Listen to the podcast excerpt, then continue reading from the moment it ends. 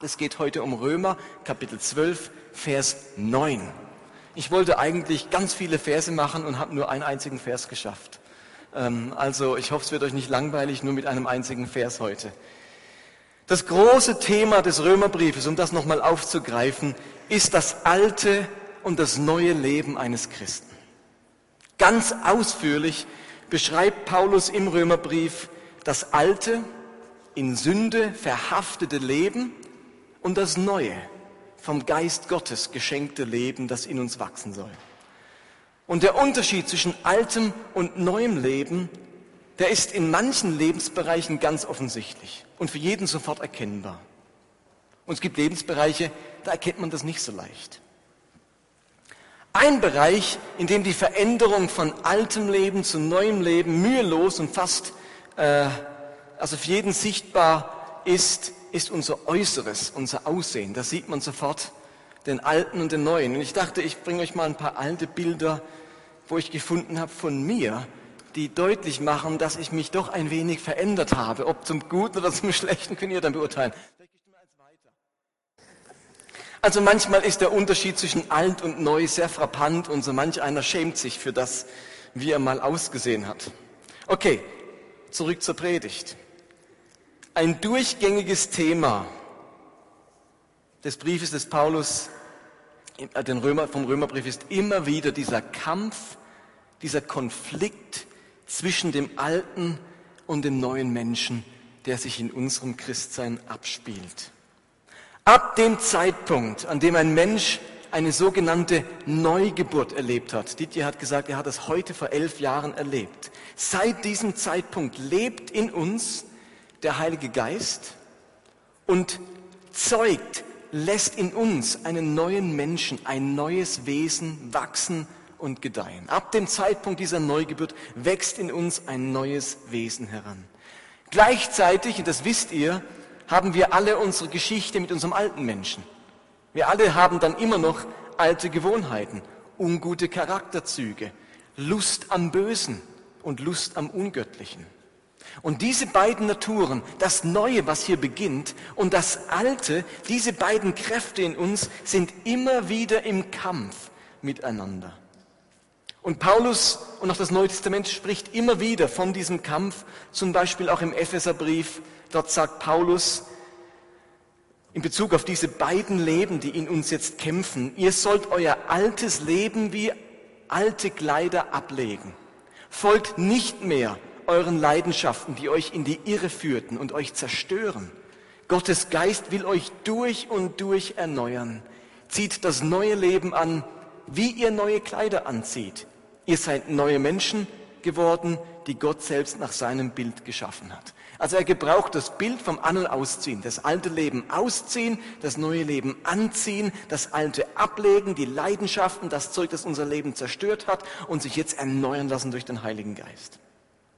Und wir alle kennen diesen Kampf zwischen Altem und Neuen, zwischen zerstörerischen Trieben und zwischen neuen Leidenschaften. Wir erleben, dass das Gute, das wir wollen, am Ende an unserer Schwäche scheitert. Schon mal erlebt? Wir wissen, dass es gut ist, mit den Kindern geduldiger zu sein. Und doch schreien wir sie immer wieder an. Wir wollen nicht mehr auf diese Pornoseite gehen und doch verfallen wir immer wieder der Versuchung. Wir haben uns vorgenommen, ehrlich zu sein und doch rutschen wir immer wieder in diese Notlügen. Wir alle kennen diese Kämpfe. Ich kenne sie. Wir sind, der Kampf ist nicht neu. Auch die Menschen im Alten Testament haben diesen Zwiespalt erlebt. Aber das alttestamentliche Gesetz mit all seinen Geboten und Verboten hat nicht wirklich dazu beigetragen, Menschen in der Tiefe zu verändern. Das habe ich euch versucht vor zwei Wochen zu zeigen. Das Alte Testament hat es nicht geschafft, mit all seinen Geboten Menschen wirklich zu verändern. Es ist vielmehr Gottes Geist, der uns eben, wie wir gerade gelesen haben, durch und durch verändern möchte. Und Paulus schreibt dann im Römer 7, doch jetzt sind wir vom Geist, vom Gesetz befreit. Denn wir sind mit Christus gestorben und der Macht des Gesetzes nicht länger unterstellt. Deshalb können wir Gott nun von nun an in einer neuen Weise dienen, nicht wie früher durch Einhaltung jedes einzelnen Buchstaben des Gesetzes, sondern durch den Heiligen Geist. Es hat was Neues begonnen, das Alte Testament ist abgelöst, unser altes Leben ist gestorben und jetzt leben wir durch die Kraft und Einsicht des Heiligen Geistes ein neues Leben. Also, als Christen als erneuerte Menschen dienen wir Gott also nicht mehr damit, dass wir das Gesetz buchstabengetreu erfüllen, sondern dass wir durch den Geist Gottes lernen, was es heißt, ein Abbild Gottes auf dieser Welt zu sein. Also so zu leben, dass es Gottes Willen und Vorstellung entspricht und dann eben Jesus durch uns sichtbar wird, wie ein Abbild von ihm sind. Aber die Frage ist doch jetzt, wenn das Alte Testament und die Gesetze und Gebote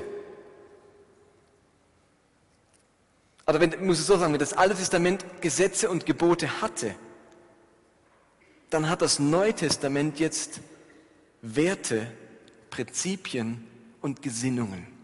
Und ich habe letztes Mal von der sogenannten Gesinnungsethik gesprochen. Das Neue Testament hat eine Gesinnungsethik. Gott will uns erneuern durch den, oder verändern durch die Erneuerung unserer Gesinnung. Das Alte Testament mit seinen Geboten und Regeln ist abgeschafft und wir orientieren uns jetzt an einer Gesinnung, der Gesinnung des Heiligen Geistes. Und die Frage ist nun, was sind die Prinzipien des Neuen Testaments? Eines der wichtigsten Prinzipien des Neuen Testaments schildert Paulus eben im Römerbrief. Es ist quasi dieses Prinzip die Grundlage aller praktischen Anweisungen, die er dann in seinem Brief gibt. Paulus schildert ein Prinzip. Im Alten Testament wurden Gebote geschildert und Paulus schildert jetzt ein Prinzip, eine Lebensweise. Und die ist die Grundlage für alles, was er sonst über christliches Leben sagt. Und er formuliert dieses Prinzip in Römer Kapitel 13, 9 und 10. Das lese ich euch vor. Die Gebote gegen Ehebruch, Mord, Diebstahl und Begehren sind, wie auch alle anderen Gebote, in diesem einen Gebot zusammengefasst. Doppelpunkt. Liebe deinen Nächsten wie dich selbst. Die Liebe fügt niemandem Schaden zu. Deshalb ist die Liebe die Erfüllung von Gottes Gesetz. Also, was die einzelnen Gesetze im Alten Testament waren, das ist das Liebesgebot im Neuen Testament. Dieses Prinzip, diese Gesinnung, ein liebevoller Mensch zu sein, der anderen keinen Schaden zufügt. Und auf dieser Basis schildert Paulus nun all die anderen praktischen Ratschläge, die wir in Kapitel 12, 13 und 14 haben. Und das Thema Liebe liebevoll leben, geht es jetzt auch in dem Vers, über den ich heute sprechen will. Ich war immer noch bei der Einleitung. Jetzt geht es um Römer Kapitel 12, Vers 9. Und ich lese Vers 9 und 10, dass wir noch einen Vers mehr wenigstens gelesen haben. Es heißt dort, die Liebe darf nicht geheuchelt sein. Verabscheut das Böse, tut mit ganzer Kraft das Gute Liebt einander von Herzen als Brüder und Schwestern und ehrt euch gegenseitig in zuvorkommender Weise. Also, um diesen ersten Vers geht's. Gibt's hier irgendwas zu trinken? Das wäre super. Also, fangen wir mal an mit diesem Vers 9. Liebe darf nicht geheuchelt sein, ist der erste Teil dieses Verses. Liebe darf nicht geheuchelt sein. Das Wort Liebe, das hier steht, ist das griechische Wort, das ihr oft schon gehört habt, nämlich Agape. Ja, das Wort Agape. Nur einen Vers weiter, also in Vers 10, spricht Paulus von der brüderlichen Liebe, von der freundschaftlichen Liebe. Vielen Dank, Erika. Und das ist ein anderes griechisches Wort. Also Vers 9 steht Agape, im Vers 10 heißt es auch Liebe, aber da gibt es auch ein anderes griechisches Wort. Er redet dort von der brüderlichen, von der freundschaftlichen Liebe. Das ist welches griechische Wort? Da gibt es einen Käse davon, Streichkäse, Philadelphia. Ja, kennt ihr den nicht? Muss man beim Tante Emma Laden schauen, die hat den bestimmt. Also, die brüderliche, freundschaftliche Liebe, das ist die Philadelphia. Wenn er also in Vers 10 von der brüderlichen, freundschaftlichen Liebe redet, dann muss er in unserem Vers 9 etwas anderes meinen, wenn er dort Agape gebraucht. Das Wort Agape meint in Vers 9 nichts anderes als die Liebe zu allen Menschen. Die Menschenfreundlichkeit, die Güte, die Milde oder das Wohlwollen mit allen Menschen. Eine ganz ähnliche Kombination von Agape in Philadelphia findet sich auch im Petrusbrief. Petrus schreibt dort in 2. Petrus 1, Vers 7, aus der Ehrfurcht vor Gott entspringt die Liebe zu den Gläubigen. Was steht da wohl für ein Wort für Liebe? Die Liebe zu den Gläubigen, zu den Brüdern. Da steht Philadelphia. Die Liebe zu den Gläubigen. Und dann geht's weiter. Und aus dieser Liebe schließlich entspringt schließlich die Liebe zu allen Menschen. Dieses zweite Wort Liebe ist das griechische Wort Agape. Also die Ehrfurcht vor Gott bringt uns dazu, dass wir einander lieben, Philadelphia. Und das führt uns dazu, dass wir am Ende alle Menschen lieben, Agape. Also Agape meint die Liebe zu allen Menschen. Unsere Güte und unser Wohlwollen zu allen Menschen sei ungeheuchelt, sagt Paulus. Es wird schon konkreter. Unsere Liebe zu allen Menschen, nicht nur zu den Brüdern, nicht nur zur Familie, nicht nur zu meinen Freunden, nicht nur zu meinen Nächsten. Meine Liebe zu allen Menschen sei ungeheuchelt. Ungeheuchelt bedeutet echt, tatsächlich vorhanden, von Herzen kommend, wirklich gewollt. Unsere Liebe zu den Menschen soll nicht Schein sein, keine Maske, keine fromme Leistung ohne die richtige Herzenshaltung dahinter. Ungeheuchelt heißt echt, wirklich da. Überlegt doch einmal selbst, wie echt und wie überzeugt eure Liebe und euer Wohlwollen für die Menschen um euch her ist. Mit unseren klaren christlichen Vorstellungen von Gut und Böse, von richtig und falsch, von Schuld und Sünde, fällt es uns oftmals gar nicht so leicht, andere Menschen einfach so zu lieben. Ist das schon aufgefallen? Wir haben ja klare Vorstellungen, was richtig und falsch ist. So gehört sich und so darf es nicht sein. Das will Gott und das hasst Gott. Und mit dieser klaren Vorstellung begegnen wir nun Menschen, die machen genau das, was Gott hasst, was wir falsch finden. Jetzt ist es gar nicht so einfach, die zu lieben. Wir betonen immer wieder, dass wir trennen wollen zwischen der Sünde und dem Sünder. Stimmt? Das sagen wir immer so. Die Sünde wollen wir hassen, aber den, Sünden, den, den Sünder lieben. Und ich meine, das ist auch völlig richtig so, die Sünde zu hassen. Aber zu oft passiert es uns eben, dass wir die Sünde hassen und den Sünder dann eben nur mit Zähneknirschen oder halbherzig lieben. Diese Trennung ist ja spitzfindig, schlau, aber die ist gar nicht so einfach, den Sünd, die Sünde hassen und den Sünder lieben. Der Sünder ist ja schließlich der Bösewicht, der die Sünde macht. Die Sünde hopft ja nicht einfach so durch die Gegend und der Sünder rennt hinterher. Und der, der macht es ja. Aber unsere Liebe zu allen Menschen soll ungeheuchelt, echt sein. Ungeheuchelt lieben heißt letztlich tatsächlich zu lieben. Nicht nur mit Worten, sondern mit der Tat zu lieben. Und Johannes kann hierzu schreiben in seinem Brief, deshalb meine Kinder, lasst uns einander lieben, nicht mit leeren Worten, sondern mit tatkräftiger Liebe in aller Aufrichtigkeit. Ungeheuchelte Liebe ist die Liebe, die man tatsächlich spürt und erleben kann. Also im Grunde ganz einfach. Red nicht einfach davon, tu etwas. Liebe jemanden. Und ihr dürft euch jetzt gern jemanden vorstellen, wo ihr denkt, mit diesem Menschen habe ich ganz große Mühe. Was der macht, das hasse ich. Und wie schaffen wir es jetzt, den ungeheuchelt wirklich zu lieben? Das ist das, was Paulus sagt. Eure Liebe zu allen Menschen, eure Güte mit allen Menschen sei echt. Nicht einfach nur, weil ihr Christen seid und euch so nennt, tut ihr so, als ob. Die muss echt sein. Er macht das jetzt noch ein bisschen konkreter, Paulus. Denn der Rest des Verses 9 lautet, verabscheut das Böse, tut mit ganzer Kraft das Gute. Paulus gebraucht hier sehr interessante Worte, deswegen brauche ich auch so lang für den Vers, weil er hier erstaunliche Worte gebraucht, die eben nur in diesem Vers vorkommen, sonst nicht im Neuen Testament. Deswegen sind die so spannend. Zunächst geht es mal um das Begriffspaar Gut und Böse. Verabscheut das Böse, tut das Gute. Griechisch Poneros, Agathos, das kann man nicht besser übersetzen. Das heißt gut und böse. Aber der Umgang mit diesen beiden Dingen ist ganz unterschiedlich. Es heißt nun, verabscheut das Böse. Das griechische Wort an dieser Stelle für verabscheuen heißt apostyngeo und kommt nur hier im ganzen Neuen Testament vor. Deswegen ist es ein spannendes Wort. Warum gebraucht Paulus gerade das Wort? Warum sucht er die nach Worten? Der ringt um Worten. Es gibt ja Worte. Paulus hat einen Wortschatz. Die gebraucht er immer wieder. Das sind Paulus seine Worte. So wie ich einen Wortschatz habe. Wenn ich predige, hört er bestimmte Worte immer wieder. Hallo? Seid ihr noch da? Ihr Lieben. Ich habe einen Wortschatz. Und plötzlich gebrauche ich ein Wort. Das habt ihr noch nie von mir gehört es ist dann nicht so, dass mir das gerade so einfällt oder ich habe irgendwie über Nacht habe ich einen neuen Wortschatz, sondern das habe ich mir überlegt, das Wort. Das habe ich irgendwo gelesen, ich habe überlegt, wie könnte man das sagen und dann, dann findet man ein Wort, das ganz neu in meinem Wortschatz ist, gebrauche ich sonst nie mehr. Und bei Paulus ist es genauso. Dieses Apostingeo, das Wort gebraucht er nur hier und sonst nie mehr. Er wollte was ausdrücken mit dem Wort. Apostingeo, das Böse.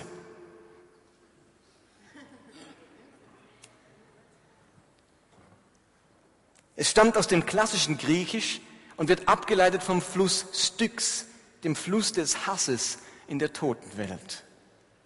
Das Wort wird im klassischen Griechisch gebraucht als Ausdruck für, als, als etwas für Hass, zum Ausdruck gebrachter, sichtbarer Hass. Das ist das Wort Apostingeo. Zum Ausdruck gebrachter, sichtbarer Hass. Wenn Paulus sonst von Hassen redet, gebrauchte das Wort Miseo im Neuen Testament. Das ist viel schwächer und meint den inneren, verborgenen, so gefühlten Hass. Wenn ich jemand hasse, das so innerlich gefühlt ist, das sieht man ja nicht sofort jemanden an. Das ist das Wort, das er sonst immer gebraucht. Und hier gebraucht er ein Wort von, zeigt ganz deutlich euren Hass gegen das Böse. Paulus sagt also, wir sollen das Böse sichtbar für alle erkennbar hassen. Wenn ich das in unsere moderne Sprache übersetze, dann will Paulus sagen, dass wir aufstehen sollen gegen etwas, dass wir unsere Ablehnung von etwas Bösem bekunden sollen. Aufstehen gegen etwas, unsere Ablehnung bekunden gegen etwas. Steht auf gegen das Böse. Paulus fordert die Christen auf zur Zivilcourage. Hasst das Böse, so dass es jeder sieht. Nicht nur so innerlich, oh, ich hasse das innerlich. Ich finde das ganz schlimm, Gott öffentlich, deutlich sichtbar soll man euch ansehen, dass ihr hier dagegen seid, dass ihr das hasst, dass ihr dieses Böse verabscheut. Verabscheut das Böse nicht nur innerlich, nicht nur moralisch, sondern seid sichtbar dagegen. Hasset das Böse will sagen, ihr lieben Christen in Rom, euch begegnet viel Böses. Ihr erlebt viel Schlechtes in eurer Stadt. Gewöhnt euch nicht daran. Stumpft nicht ab. Bleibt sensibel. Und ihr müsst euch vorstellen, Rom an die geht ja der Brief der Römer, die Christen in Rom, war bekannt für, da war es bei Rom bekannt. Feste, und wie nennt man das? Gibt es einen lateinischen Begriff? Brot und Spiele. Brot und Spiele.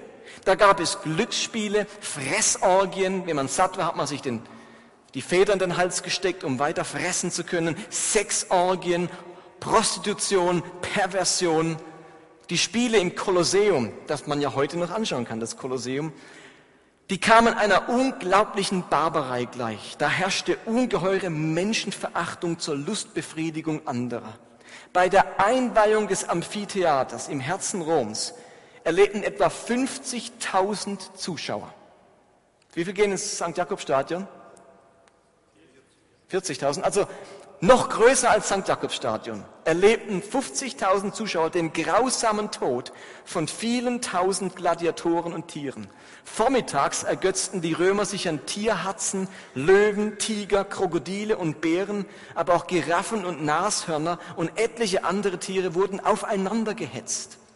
Verbrecher und Verfolgte mussten dann unbewaffnet gegen die wilde Meute antreten. Und Gladiatoren schlachteten schließlich die Tiere und unterhielten das Publikum nachmittags mit Schaukämpfen auf Leben und Tod. Diese Gladiatoren waren die Zuschauermagneten eines gigantischen Spektakels. Die Stars in der Arena waren meist Kriegsgefangene, Sklaven oder Häftlinge. Die Toten, die dann eben umgebracht wurden, wurden von Aufsehern hinausgetragen und die waren kostümiert als Charon, als Fährmann der Toten. Es fanden sogar Seeschlachten im Kolosseum statt, indem man es meterhoch mit Wasser flutete. Und dann hat man Schiffe gebaut und hat im Kolosseum Seeschlachten ausgefochten, sich gegenseitig niedergeschossen mit, was weiß ich, Pfeilen und geentert und so weiter. Der Eintritt war für die Bürger Roms kostenlos. Und in diese Situation hinein, stellt euch vor, es würde jede Woche im St. Jakobstadion nicht der FC Basel spielen, sondern es werden dort Kämpfe, wo Menschen niedergemetzelt werden, Sklaven niedergemetzelt werden, Leute aufgeschlitzt werden, von Tieren gefressen werden und sich immer ausverkauftes Stadion, nicht ausverkauft, also sich voll und sich gratis Eintritt. Es würde doch die Stimmung dieser Stadt irgendwie prägen. Da wäre das Böse, das Menschenverachtende allpräsent. Und in diese Situation hinein spricht Paulus, habt eine tiefe Menschenliebe. Eure Liebe zu den Menschen sei echt, die muss wirklich da sein. Und steht auf gegen das Böse. Stumpft nicht ab in einer Gesellschaft der Brot und Spiele. Lasst uns einen Sprung in unsere Zeit machen. Was ist das Böse in unseren Tagen? Was sind unsere Brot und Spiele? Wo treffen wir Menschenverachtung, Perversion, Orgien, böses Spiel an? Wir sitzen heute nicht im Kolosseum, aber die Medien bringen uns Brot und Spiele direkt in die Wohnzimmer. Komasaufen, Medienverwahrlosung, die Verrohung der Sitten, eine milliardenschwere Sexindustrie, Korruption und Bespitzelung in der Wirtschaft. Ich denke, also die Deutschen wissen, von was ich rede, Telekom und äh, Deutsche Bahn und so weiter, wo tausende Mitarbeiter bespitzelt werden, Ausbeutung der Natur und der Menschen in der dritten Welt, die Zerstörung der Umwelt durch irrsinnige Energieverschwendung und vieles mehr. Dort begegnet uns Böses. Und die Frage ist, sind wir noch sensibel? Stehen wir dagegen auf? Sind wir Christen nur empört, wenn jemand böse zu unserem Glauben, unserer Religion ist? Lass mich das nochmal sagen. Sind wir Christen nur empört, wenn jemand böse zu unserem Glauben, unserem Gott ist? Oder sind wir auch empört, wenn in der dritten Welt Menschen verachtend gelebt und gehandelt wird? Wenn Kriege finanziert werden, wenn die Umwelt, die uns anvertraut ist, sie zu bewahren, zerstört wird? wenn in der Wirtschaft Menschen ausgebeutet werden zu Hungerlöhnen oder ihre Privatsphäre ausgeschnüffelt wird und so weiter, sind wir noch empört? Haben wir Zivilcourage und sagen, ich stehe auf gegen etwas? Bei uns in Grenzach, kleiner Ort Wielen, wo ich wohne, 5000 Einwohner, gibt es eine Kneipe, Vater Morgana, ist gerade bei uns ums Eck beim Bahnhof. Und wir haben so eine Wiener Jugendszene, kaum vorstellbar, aber da gibt es wirklich so ein paar Jugendliche. Und die haben vor dieser Kneipe rumgepöpelt. Und dann hat einer mit einem anderen einen Streit angefangen. Und dann kam ein unbeteiligter junger Mann dazu und hat Zivilcourage gezeigt und wollte diese beiden auseinanderbringen, dass hier nichts Schlimmeres passiert und schlichten. Und bekam glatt von hinten einen Stuhl gegen den Kopf geschlagen, fiel zu Boden, ähm, war verletzt, hat seitdem ähm, Migräneanfälle und es war gerade eine Schulklasse von der FES dort zur Gerichtsverhandlung von diesem Typ, wurde auf Bewährung, siebte Mal, glaube ich, äh, verurteilt und äh, wieder Bewährung. Ähm, aber ich dachte nur, ich war irgendwie stolz auf den Typ. Der gesagt, ich tue was, ich stehe auf, ich gucke nicht einfach zu. Eine Bekannte hat mir erzählt, dass sie mal beobachtet hat, wie in der Stadt jemand mit so einem Schneider an einem Fahrrad das Schloss durchgeschnitten hat. Und es sind, die nächsten zehn Sekunden sind entscheidend. Mache ich was oder mache ich nichts?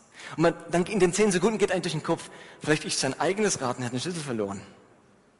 Vielleicht tut er jemandem Gefallen, dem das Fahrrad abholen soll. Also absurde Gedanken kommen einem dann.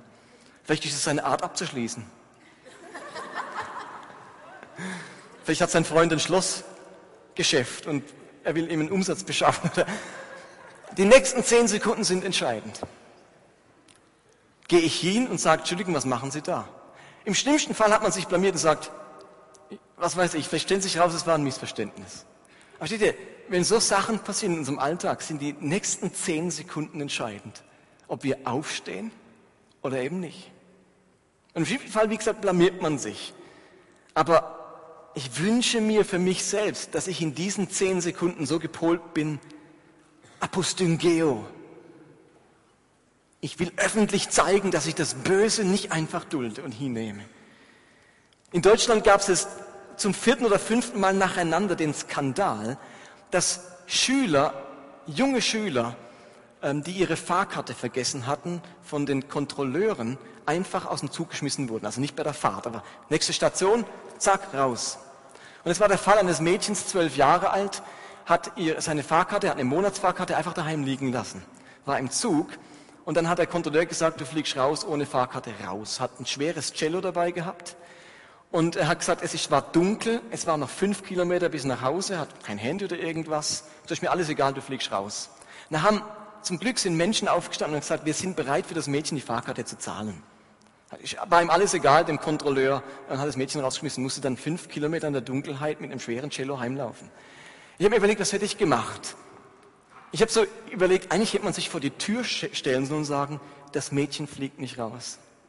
Sonst fliegen sie mit raus. Oder was weiß ich, was ich sage, keine Ahnung. Also, das sind die nächsten zehn Sekunden auch entscheidend. Darf man dann nicht nochmal einen dritten braucht, der dieses Böse, was da gerade entsteht, schlichtet. Aber steht da irgendwie, was hätte ich gemacht? Und jetzt geht es nicht ums Dritte Reich und Nazis und Juden. Es geht ganz praktische Beispiele, die uns vielleicht morgen in der Tram oder irgendwo passieren. Vielleicht erlebt ihr morgen, wenn ihr in der Tram sitzt, dass irgendein Ausländer angepöbelt wird. Und es gibt ein tolles Heft, das heißt Netz, eine, eine Internetseite netzgegennazis.de und die haben ein PDF-Dokument mit praktischen Tipps, wie man sich verhält, wenn man rechter Gewalt begegnet, wenn ein Ausländer angepöbelt wird. Wie kann ich mich verhalten? und clevere Tipps, so dass eben nicht, dass man dann auch noch eine auf die Fresse bekommt, und, sondern wie macht man das? Und ich habe einen Link auf unsere Homepage gesetzt, bei Gib-Aktion ist ein Link. Ich würde euch raten, guckt das mal an, um sich zu wappnen. Ihr wisst, wenn ich sage, die nächsten zehn Sekunden sind entscheidend, dann ist es clever, man weiß, wie man sich verhalten müsste. Wenn ich keine Ahnung habe, dann verstreichen die zehn Sekunden und die Chance ist verpasst. Diese, dieses deine Heft hilft, Tipps zu haben, wie verhalte ich mich spontan, wenn ich solchen Dingen begegne. Warum nicht heute sich vorbereiten, weil morgen vielleicht etwas geschieht, wo es Apostyngeo braucht. Versteht ihr? Und zu guter Letzt, was ich auch eine tolle Aktion fand, es gibt eine Internetseite, die heißt www.nachbarn.de.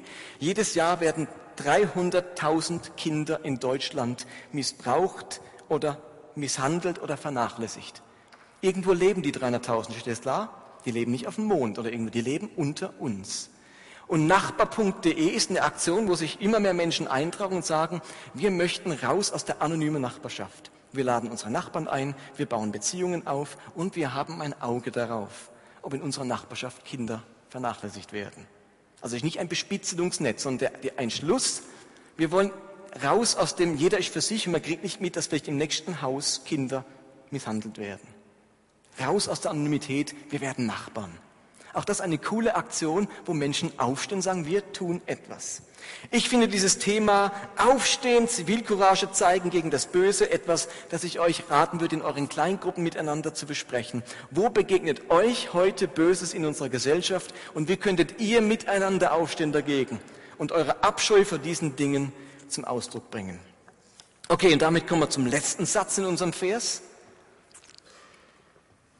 Tut mit ganzer Kraft das Gute. Das ist der letzte Satz unseres Verses. Und so interessant wie das Wort hassen gerade eben war, so interessant ist das Wort, das hier gebraucht wird. Tut mit ganzer Kraft ist das griechische Wort kolomenoi und bedeutet wörtlich festkleben, sich an etwas klammern, sich dranhängen. Das heißt eigentlich das Wort wörtlich. Also wörtlich sagt Paulus, hängt euch an das Gute klammert euch daran, lasst es nicht los, klebt euch fest an das Gute. Dieses Wort kommt zum Beispiel in der Geschichte vom verlorenen Sohn vor. Da heißt es, er hängte sich an einen Bürger des Landes, der schickte ihn aufs Feld zum Schweinehüten. Und das kommt an einer ganz interessanten Stelle im Korintherbrief vor, dieses Kolo, Kolom, Kolomenoi. Dort heißt es im Korintherbrief, oder wisst ihr nicht, wer sich an die Hure hängt, der ist ein Leib mit ihr. Denn die Schrift sagt, die zwei werden ein Fleisch sein. Wer aber an dem Herrn hängt, der ist ein Geist mit ihm. Da geht es um ein ganz enges Verbundensein, um ein Dranhängen, Festhalten, nimmer loslassen. Kennt ihr das, wenn Wer von euch Eltern nicht, wenn man mit den Kleinen im Schwimmbad ist und sie können nicht mehr und sich dann beim Papa von hinten an den Hals hängen und nicht mehr loslassen und man selber hat schon irgendwie kriegt keine Luft mehr und man denkt sich, lass los! Aber die Kinder, die klammern sich von hinten an den Hals vom Papa, um nicht abzusaufen. Ähm, das ist ähm, Kolomenoi. Festklammern, drankleben, nimmer loslassen.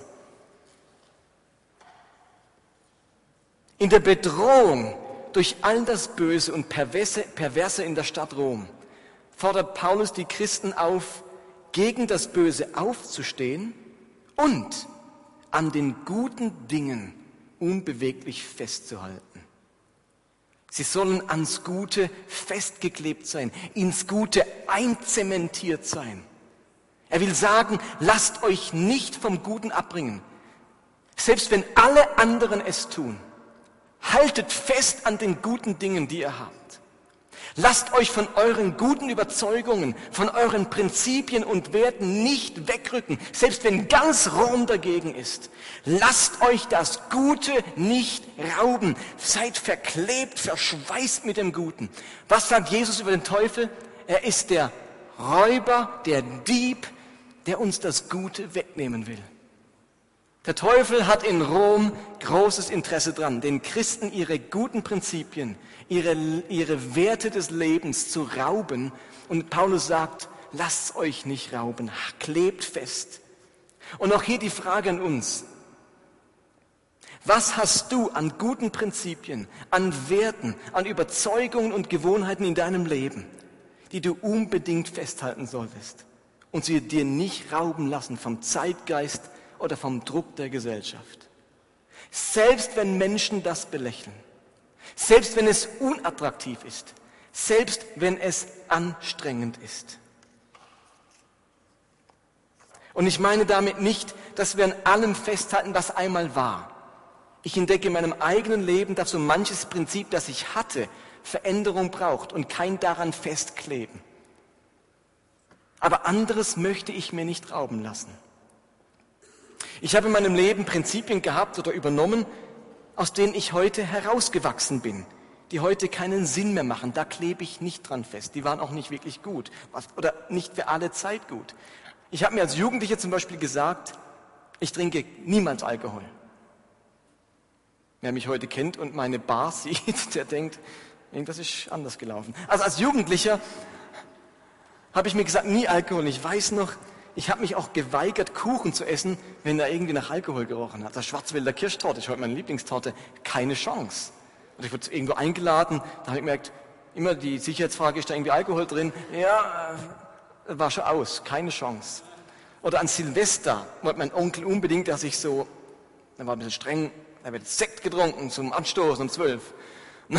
Da habe ich so den Sekt, oh, im Mund behalten und bin aufs Klo und bin wieder rausgesprungen, um ja kein Alkohol zu trinken. Aber wisst ihr was? Irgendwann habe ich das aufgegeben. Und gerade eben sagt der Matthias zu mir frecherweise, wärst du im Skilager dabei gewesen, hätten wir dauernd Bier getrunken. Was fällt dir ein, Matthias? Das stimmt gar nicht. Das hat mich aber als Jugendlicher vor vielem bewahrt. Aber irgendwann hatte ich wahrscheinlich die Reife, damit umzugehen. Also ich hoffe es zumindest. Mein Vorteil ist, ich kann gar nicht betrunken werden. Weil bevor ich die Menge erreiche, die mich betrunken macht, bin ich schon eingeschlafen. Das ist ein super Mechanismus. Ich werde so müde. Ein Glas Wein, dann, meine Freunde wissen alle, biete Martin kein Wein an, wenn du noch was von ihm haben willst am Abend. Ein anderes Prinzip, das ich in meinem Leben habe und an dem ich festkleben möchte, ist, täglich in der Bibel zu lesen und zu beten. Es war lange Zeit ein heiliges Prinzip. Das hat von alleine geklebt. Ich habe viel Gewinn erlebt, Gottes Reden erlebt und seine Gegenwart beim Lesen der Bibel und beim Beten. Und ich bin im Wissen gewachsen, wachsen im Wissen. Aber dann kam die Fülle des Alltags, die mir das immer wieder rauben wollte. Kennt ihr das auch? Ihr müsst jeden Tag darum ringen, zu beten und in der Bibel zu lesen. Und Paulus sagt, klebt fest am Guten. Klebt fest, lasst es euch nicht rauben. Es gibt ein paar Dinge in eurem Leben, da müsst ihr wie die Arme drum schlingen und es nicht loslassen. Euch damit einzementieren lassen. Dran festkleben. Und wenn man es wegreißt, reißt es euch äh, kaputt. Darf nicht sein. Man muss um das Gute kämpfen. Und wisst ihr was, da erlegt man Niederlagen, das stimmt. Aber um manches Gute muss man kämpfen. Und dieses Thema Festhalten ist heute ungeheuer aktuell. Es ist nämlich total unpopulär, an etwas festzuhalten oder festzukleben. Denn das Motto unserer heutigen Gesellschaft ist Flexibilität, Mobilität, Spontanität. Stimmt's? Menschen haben, haben heute ganz schnell den Eindruck, hört gut, Menschen haben heute ganz schnell den Eindruck, irgendwie falsch zu leben oder etwas regelrecht Gefährliches zu tun, wenn sie in bestimmten Bereichen etwas festhalten oder festkleben. Man setzt sich dann dem Verdacht aus, unflexibel zu sein, altmodisch, konservativ oder nicht loslassen zu können. Wer festklebt, ist ein Fall für die Seelsorge.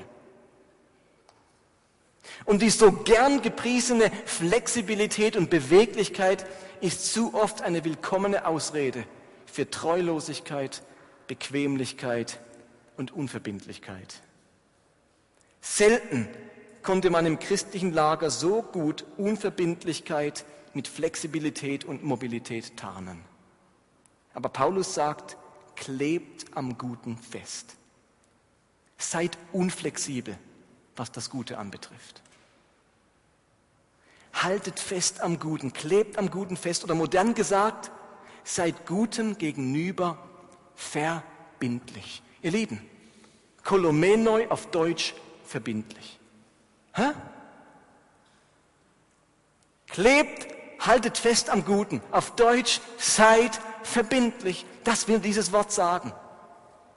Festhalten, verbindlich an Loyalität, auch wenn es anstrengend wird. Festhalten an meinem Ehepartner, auch in schwierigen Momenten. Festhalten an Freundschaften, auch wenn es Zeit kostet. Festhalten an meiner Gemeinde, auch wenn sie schwierige Phasen mitmacht.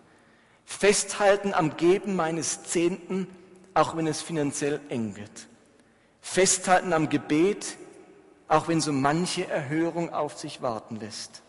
Festhalten am sonntäglichen Gottesbesuch, selbst wenn es zehn tolle Alternativen zur gleichen Zeit gibt. Wer an Gottes Werden festhält und festklebt, ihr Lieben, der tritt nicht auf der Stelle, der ist in Bewegung. Denn dieser Gott ist mit uns in Bewegung und das schon viele tausend Jahre. Festhalten ist etwas Aktives. Da muss etwas getan werden, da muss Kraft aufgewendet werden. Festhalten ist nicht Sturheit auf der Stelle stehen. Festhalten ist mehr als sich innerlich mit etwas verbunden fühlen. Tut mit ganzer Kraft das Gute. Okay, ich fasse zusammen. Was Paulus uns mit Vers 9 sagen möchte, ist, habt eine echte Liebe zu allen Menschen. Trotz alledem, was euch begegnet. Die muss wirklich vorhanden sein. Nicht nur ein frommer Spruch. Überlegt euch jemand, mit dem ihr, der euch sehr unsympathisch, nicht, nicht unbedingt ein konkreter Mensch, vielleicht eine Menschengruppe. Keine Ahnung, ich will jetzt keine Beispiele nennen, sonst heißt es noch irgendwie, ich, ich verbreite was, dass es schlechte Menschen sind. Aber ihr habt eure Gruppen. Liebe ich die tatsächlich? Das zweite war, Christen brauchen Zivilcourage. Wir sollen aufstehen, sichtbar, deutlich unsere Abscheu gegenüber echt Bösem zum Ausdruck bringen. Das muss man uns ansehen. Wir müssen aufstehen, wenn es dazu kommt, dass uns Böses begegnet. Und drittens, am Guten muss man festkleben. Es wird einem zu schnell geraubt. Man muss Kraft aufwenden, verbindlich zu sein. Aber das fordert Paulus in Vers 9. Nächsten Sonntag machen wir mit Vers 10 weiter und schauen wie weit wir kommen. Okay? Lasst uns im Moment still sein und dann noch miteinander beten.